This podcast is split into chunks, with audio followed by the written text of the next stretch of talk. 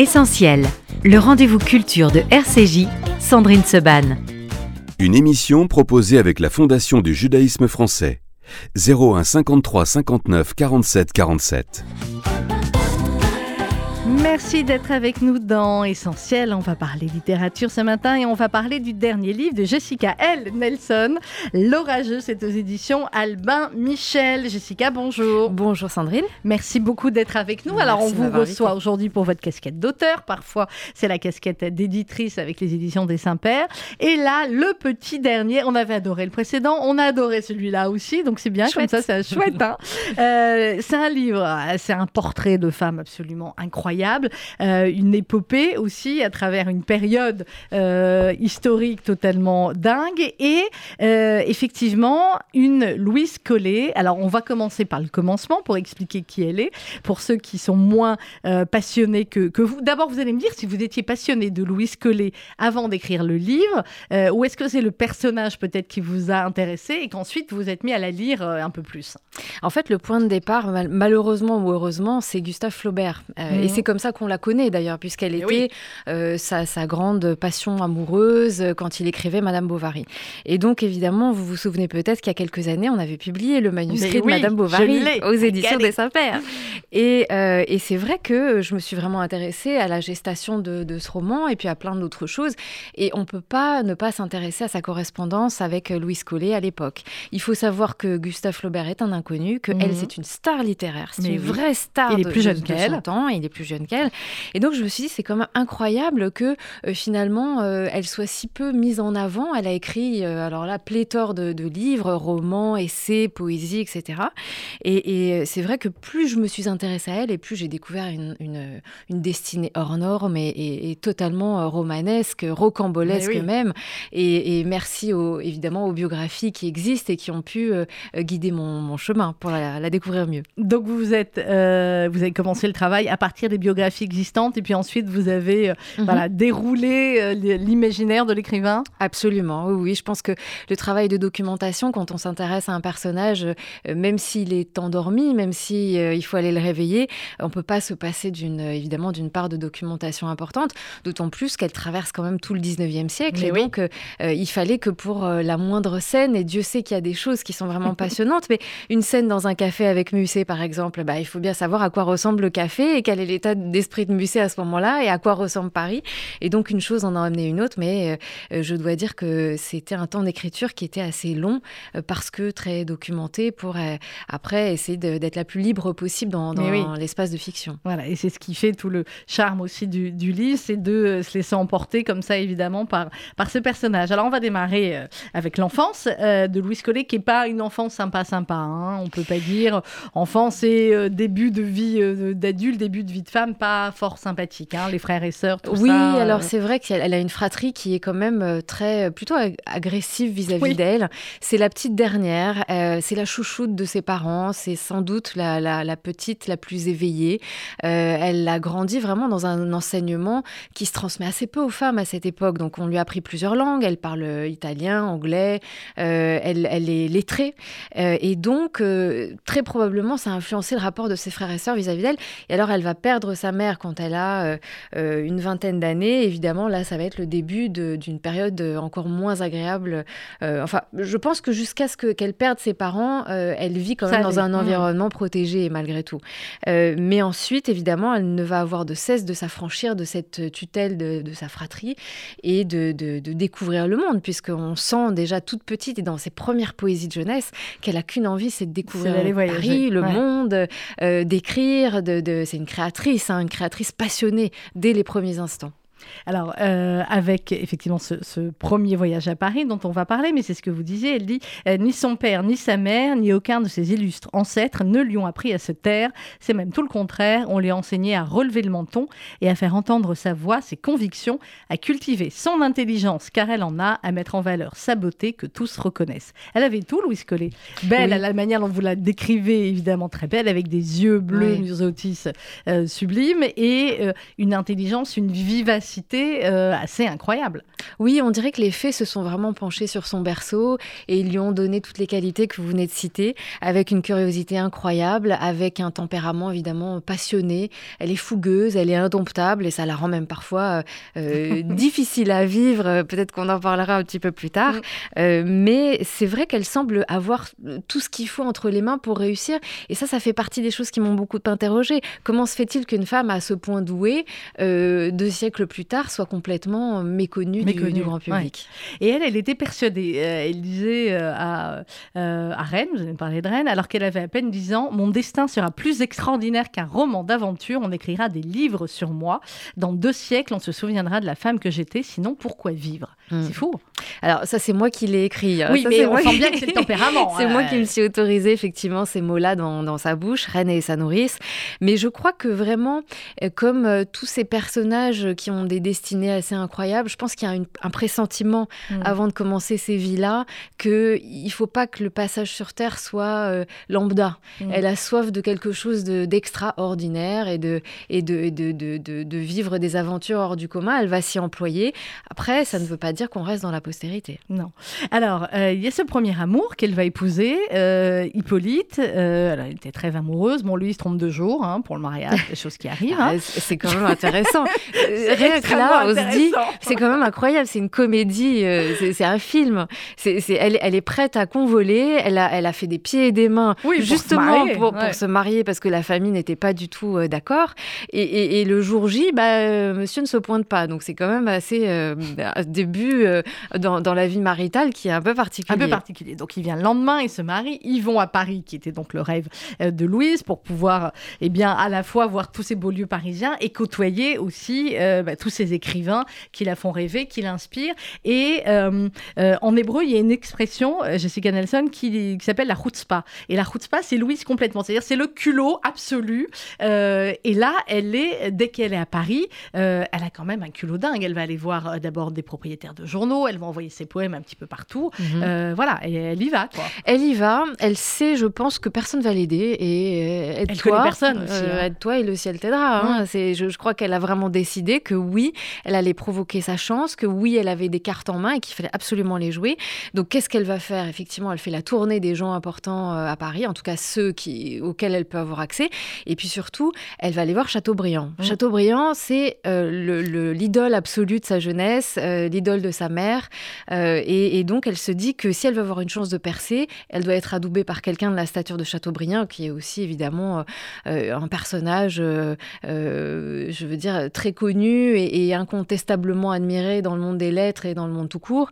Et donc, elle va aller le voir, elle lui demande de préfacer son recueil de poésie. Donc, elle y va, elle va chez lui, hop, elle le croise en bas de chez lui, et puis... Euh, et, eh oui, et elle lui demande, mais il refuse. Pour le, au départ, il refuse. Et le culot qu'elle va avoir, c'est d'utiliser son refus, malgré tout, dans la publication du recueil de poésie. Voilà, d'utiliser la lettre de refus qu'il lui a fait pour, euh, pour la mettre quand même. Ces poésies, justement, Jessica Nelson, elle, alors il y en a quelques-unes que vous citez, euh, dans, le, dans le livre. Euh, qu'est-ce qu'elles ont d'extraordinaire, de, qu'est-ce qu'elles ont de particulier? Qu'est-ce qu'elles racontent de l'époque?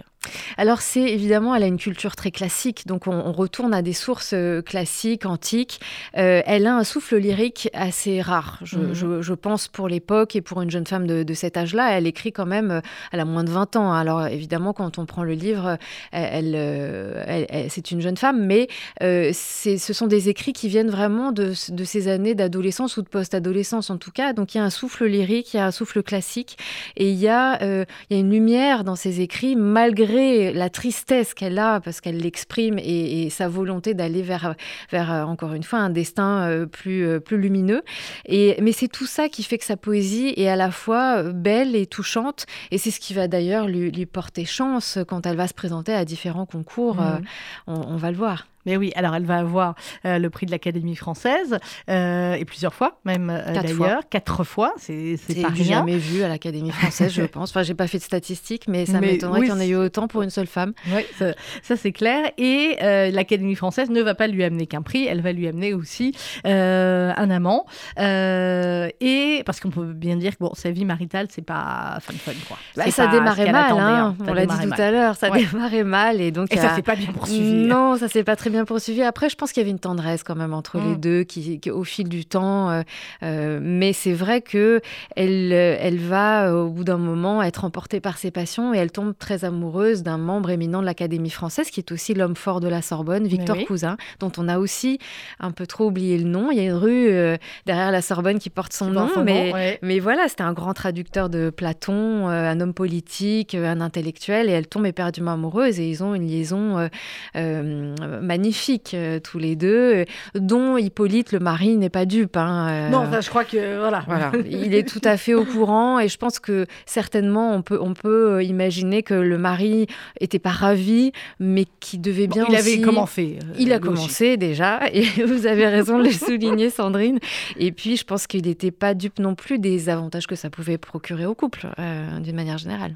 Alors la place de la femme à l'époque, Jessica Nelson euh, évidemment, Louise Collet, il y a, tous ces passages sur euh, où, elle, échange avec euh, Delphine de Gérardin, ou l'époque où les, femmes comme ça échangent dans, dans les salons, et elle lui dit Bon, votre succès est formidable, Delphine, mon heure viendra aussi, etc. Elle lui dit Mais pourquoi vous avez pris un pseudonyme masculin pour écrire dans la presse? Elle lui dit Mais voyez, Georges Sand, etc. Et Louise dit Non, non, moi c'est hors de question. tant que je vivrai, je porterai le jupon fièrement et mon nom de femme avec. Nous ne devrions pas avoir besoin de singer les hommes pour prouver notre valeur. Oui, je pense que c'est un combat qu'il a jamais quitté en fait et mmh. qui s'est euh, manifesté dans plusieurs occasions de sa vie et puis surtout à partir du moment où euh, elle a commencé vraiment à voyager et à dépasser le cadre, euh, je dirais parisiano-parisien et franco-français et, et, je pense que c'est vraiment devenu, enfin c'est devenu un de ses chevaux de bataille et d'ailleurs elle a donné pas à la fin de sa vie mais en tout cas dans la troisième partie de sa vie des conférences sur justement les femmes, mmh. l'amour du pays il faut évidemment à ce moment-là, la situation euh, géopolitique française n'était pas tout à fait la même qu'aujourd'hui, donc c'était des choses qui s'entendaient. Euh, et donc elle, elle, elle, a toujours eu envie, ça se lit aussi dans ses correspondances, de donner sa juste place aux femmes. Et pour elle, les femmes, c'était pas censé être euh, reléguées en cuisine. Et une femme devait avoir évidemment tout le loisir de créer, comme les hommes.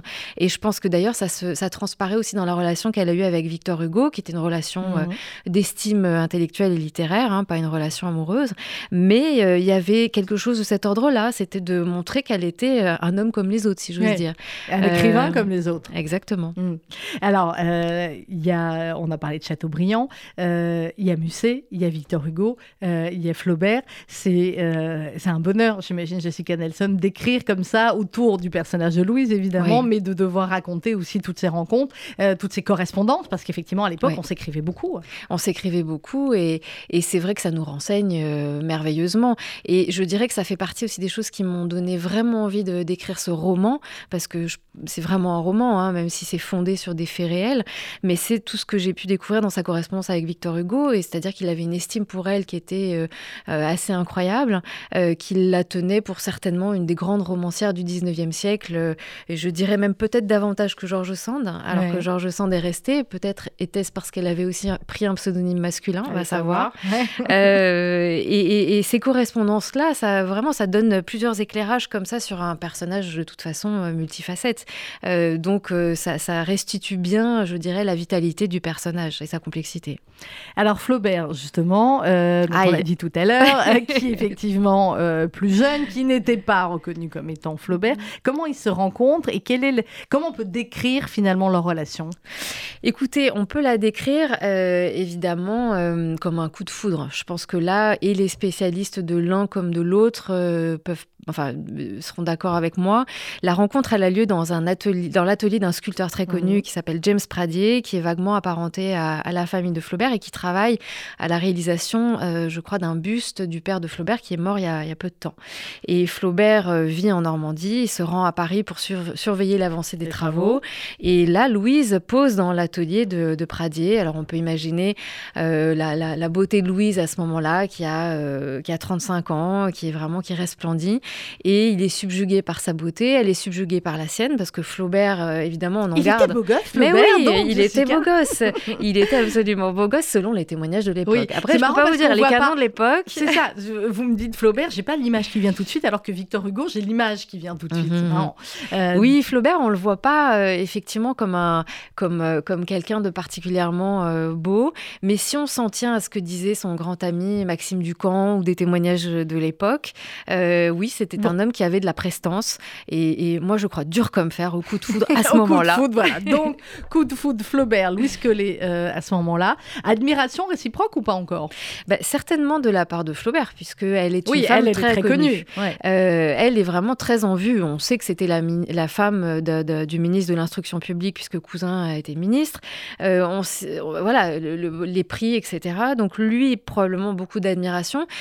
Et pas que parce qu'elle était belle et connue, parce qu'elle était très intelligente. C'est pas d'ailleurs un hasard s'il va lui expliquer et s'il va se confier à elle dans ses lettres sur l'écriture laborieuse de Madame Bovary Ouais. c'est qu'il a confiance dans son jugement littéraire, c'est qu'il est vraiment... Alors après, lui-même euh, mûrissant, il va devenir plus sévère quant à ses écrits à elle. Moi, je pense qu'il y a aussi une part quand même de... De jalousie. Ouais, ou de, volonté euh, de- d'affirmer une ascendance, une forme de domination littéraire. Bon, Euh, mais en tout cas, euh, en tout cas, il, il est, euh, il est subjugué par son esprit. Et d'ailleurs, dans, dans quelques lettres euh, magnifiques, parce que alors les lettres de Flaubert nous sont parvenues, mais pas les lettres de Louise. Et c'est là Ouais. où je me suis autorisée, puisqu'on est dans un roman. Mais oui, à les écrire. Ouais.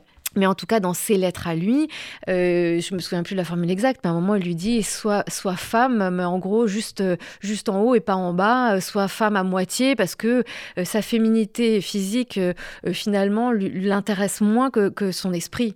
Et il y a quelque chose, il y a cette dichotomie qui revient souvent dans, dans les lettres et qui est assez intéressante et qui la vexe, elle. Elle, elle est Mais assez oui. vexée. Elle n'est pas du tout euh, contente de ce type de, de, de considération. Et Elle le dit d'ailleurs plein de fois par rapport au, au- au rapport que peuvent avoir les gens avec Oui. les femmes. À un moment donné, elle parle aussi des, euh, des journalistes. Elle dit les journalistes ont peur des femmes, euh, voilà tout. Et euh, dans, les, dans, les, dans les discussions qu'elle a avec Hippolyte, son mari, c'est c'est assez acide quand même. hein. On peut pas dire que le mari soit très admiratif, alors que c'est quand même elle qui fait un peu bouillir la marmite, il faut bien Oui. le dire. Oui, oui, bah, je pense qu'il se sent certainement assez écrasé. Oui. Ça doit être compliqué quand même de vivre à- à- aux côtés d'une femme aussi brillante et avec un tempérament aussi Affirmé. lui, c'était pas- ouais. Euh, regardez l'épisode où elle est allée euh, se venger l'affront euh, d'Alphonse Carr. Je ne sais pas si vous voulez l'évoquer. Avec le couteau? Avec le couteau. Ah bah oui. mais, mais voilà. Ah bah là, moi je me suis dit, le livre va peut-être s'arrêter très vite, elle va finir en prison. Oui, en oui. prison. Ah oui, oui. Voilà, donc il faut se représenter un journaliste pas content qui veut épingler Victor Cousin et Louise Collet et qui annonce que, puisque que Louise Collet est enceinte de Cousin, euh, qu'elle a été victime d'une piqûre de Cousin. Et Mhm. alors il va s'en donner à cœur joie, les calembours, les mots, les mots rigolos dans la presse euh, à scandale. Elle est furieuse qu'on ait attenté à son honneur, Mhm. puisqu'elle essaye quand même de sauver les apparences et de dire que On l'enfant que qu'elle porte. serait de son mari. C'est de son mari. Ouais. Euh, et donc, euh, à beau matin, puisque Hippolyte ne veut pas venger son honneur et que Victor Cousin reste quand même un peu en retrait compte tenu Mhm. de son statut, bah, elle attrape un couteau de cuisine et elle, fonce chez Alphonse, euh, euh, Alphonse Carr, pour le journaliste, pour le poignarder. Alors évidemment, ça marche pas parce que je pense qu'elle n'a pas la force euh, nécessaire et qu'elle n'a enfin, pas dû. euh, elle fait le geste quand même. Hein. elle fait le geste, oui, oui, oui. c'est pas rien, quoi. C'est pas rien. Ça montre un sacré, euh, Oui. un sacré tempérament. Euh, alors, on a parlé de Flaubert, un mot aussi sur, euh, sur Victor Hugo et sur cette période aussi euh, historique, je ne sais plus à quelle page, je crois qu'on est vers les 200, euh, et quelques on dit qu'il y a eu tellement d'événements historiques en si peu de temps qu'elle a vécu vrai. combien de révolutions, combien Ah de oui, oui. changements de, de, euh, de- de gouvernance? Mais c'est vrai que ça, ça m'a complètement fascinée et ça devait être fascinant pour les gens qui vivaient cette époque. Alors les, les- les connaisseurs du 19e siècle le savent bien, hein. mais quand on pense au nombre de révolutions, au nombre de soubresauts politiques, et on ne parle pas de, manifs, on parle vraiment Ouais, ouais. de révolutions euh, qui ont secoué ce siècle avec euh, des restaurations, les enchaînements de républiques, le, le- le- le Second Empire, les coups d'État, etc. Et c'est vrai qu'elle a assisté à tout ça aux premières loges, qu'elle était euh, euh, la première à, à disserter à ce sujet, à essayer de comprendre les grands enjeux de, de son monde à elle. Mhm. Euh, et ça se traduit encore une fois dans ses écrits. Et notamment, il y, a- il y a un essai, peut-être celui que je conseillerais le plus, hein, pour essayer de comprendre les, les racines de la Révolution française et ses prolongations dans le 19e siècle. C'est un texte qui s'appelle De l'esprit, l'esprit de, de l'anarchie en France. Et c'est et c'est passionnant, passionnant parce qu'elle est, elle est aux prises avec son époque, mais qu'elle a vraiment un regard de, penseur, de penseuse euh, sur, tout, sur, tout, ce qui se passe à chaud. Et, ça, à l'époque, euh, je pense que c'est assez rare. Mmh, c'est ce qu'il dit, la, la révolution, mmh. euh, elle entendait, ça c'est sa fille qui dit, elle entendait les adultes s'exclamer que trois révolutions en moins de 60 ans, c'était trop. sa fille, Henriette, dont on ne sait donc pas, enfin dont elle ne sait pas si elle est, voilà, on sait pas de son mari ou, ou voilà. Il y a toute la partie aussi de voyage et de voyage plus particulièrement vers l'Italie. Et mmh. vous me disiez hors antenne, je vous disais que j'avais pas lu du Louis Collet, mais je vais m'y mettre parce que ça donne tellement envie après lecture de votre livre. Jessica me disait il faut commencer par les récits de voyage. Oui, moi c'est ce qui m'a vraiment frappé, c'est que euh, elle a une très belle plume, ça c'est indéniable. On peut la découvrir dans la poésie, mais c'est vrai que les récits de voyage, euh, pour qui essaiera de comprendre euh, comment quelqu'un du 19e siècle voit le 19e siècle, c'est là-dedans, c'est sur ces écrits-là qu'il faut se pencher. Alors l'Italie des Italiens, parce qu'elle a déjà une passion pour l'Italie depuis toute petite. Mhm. Son père a vécu dans sa jeunesse à Naples, il lui a transmis ce goût pour l'Italie et elle va se passionner pour la réunification italienne et pour toutes les campagnes, notamment de Garibaldi, euh, à partir des années 1850-60. Et donc elle va y voyager, elle va rencontrer Garibaldi et tout ça, elle va le consigner dans, quatre volumes assez conséquents euh, qu'elle publie évidemment à l'époque. Et encore une fois, ce sont des, témoignages incroyables. Euh, et, voilà, l'Italie des Italiens, c'est à, redécouvrir, de même que tout ce qu'elle a écrit sur euh, l'inauguration du canal de Suez et tout un mmh. voyage qu'elle a effectué voilà, en, Égypte, au Moyen-Orient. Et, et, voilà le regard d'une bourlingueuse lettrée qui est complètement à part. Alors, elle disparaît le 8 avril 1876 et vous dites à la, fin du livre, Jessica Nelson, Louise a tant voulu exister par elle-même que l'histoire l'a engloutie, ne rendant hommage ni à son talent ni à son courage. Oui, bah, c'est un petit peu ce que je ressens. Euh, mhm. C'est-à-dire que je, pense que cette farouche, euh, ce, caractère farouchement indomptable, cette, euh, cette liberté absolue, elle l'a payé cher. Je pense qu'elle a refusé d'être adoubée, elle refusait d'être euh, subventionnée à tort, elle, euh, elle voulait vraiment euh, être complètement maîtresse de sa destinée. Et je pense que dans un siècle quand même, on peut le dire sans froisser ces messieurs, c'était un siècle très masculin, très masculin, très, exactement. Et je pense que ça lui a pas porté chance. Et je pense que même sur les dernières années de sa vie, les hommes de, de, de, son entourage éloigné, en tout cas, euh, ne lui ont pas fait de cadeau. Mmh, ça c'est clair. Bon, on révélera pas effectivement la fin, mmh. mais c'est plus, c'est plus triste, euh, euh, clairement. Qu'est-ce que ça vous a appris, Jessica Nelson, cette orageuse? Et d'ailleurs, pourquoi l'orageuse? L'orageuse, c'était un mot de Flaubert qui lui disait J'aime votre compagnie quand elle n'est point orageuse. et en fait, le, ça a été un peu aussi un des points de départ. Je me suis dit Mais pourquoi est-ce qu'elle était orageuse au fond? Est-ce qu'on peut essayer de comprendre? Est-ce qu'on peut essayer de trouver des choses pour l'expliquer? Et je trouvais que c'était beau parce que un orage, ça n'est pas que du bruit et, de, et de la. Et de, de la pluie, c'est aussi un phénomène naturel qui réveille. Et je trouve que Louise, elle réveille. Et qui est court et qui après, voilà, peut reprendre euh, Absolument. une plus, euh, plus euh, normale. C'est un livre magnifique, en tout cas Jessica Nelson, qui donne envie aussi de, bah, d'aller lire du, du Louis Collet, à qui vous avez plus que rendu hommage et justice. Et puis voilà, et puis juste, on a envie à certains moments d'être, dans le café ou avec Musset ou avec Victor Hugo. Ou, hein. voilà. Les éditions des Saint-Pères, Jessica, il y a des nouvelles parutions bientôt? Oui, oui, oui, très bientôt. Le loup des steppes et euh, de sang-froid. Donc ce sont des manuscrits euh, très américains et allemands, mais, euh, mais je pense que le public français qui s'intéresse à ces auteurs peut euh, apprécier aussi. Ben, clairement, les manuscrits originaux. Allez voir sur le site Édition des Saint-Pères si vous avez des cadeaux à offrir. Je vous jure que c'est beaucoup mieux que les bouquets de fleurs qui se fanent. Ça reste, c'est somptueux. En tout cas, c'est ce que je fais ça moi. C'est vraiment. Ça prend un peu de. Ah, c'est tellement beau. c'est tellement beau. merci beaucoup, Jessica Nelson. L'orageuse, c'est à absolument. Vous allez adorer. C'est aux éditions Albin Michel. On marque une petite pause musicale. On se retrouve juste après avec mes autres invités. On va laisser un peu la parole aux hommes. Euh, avec Francky Pérez et Emmanuel euh, Ayage. Vous verrez deux livres qui se ressemblent beaucoup et des livres qui vont vous faire du bien. Et pour l'heure, lui aussi, il nous fait du bien. Il sera sur la scène du Palais des Congrès dimanche prochain à 18h. Je pense qu'il ne reste pas beaucoup de place, mais regardez quand même, c'est bien évidemment Enrico Macias sur RCJ.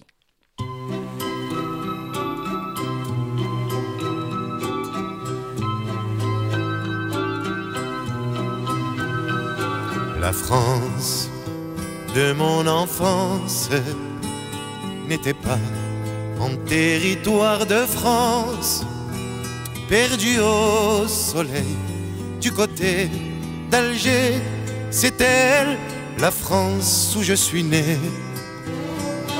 La France de mon enfance, juste avant son rêve d'indépendance, elle était fragile comme la liberté.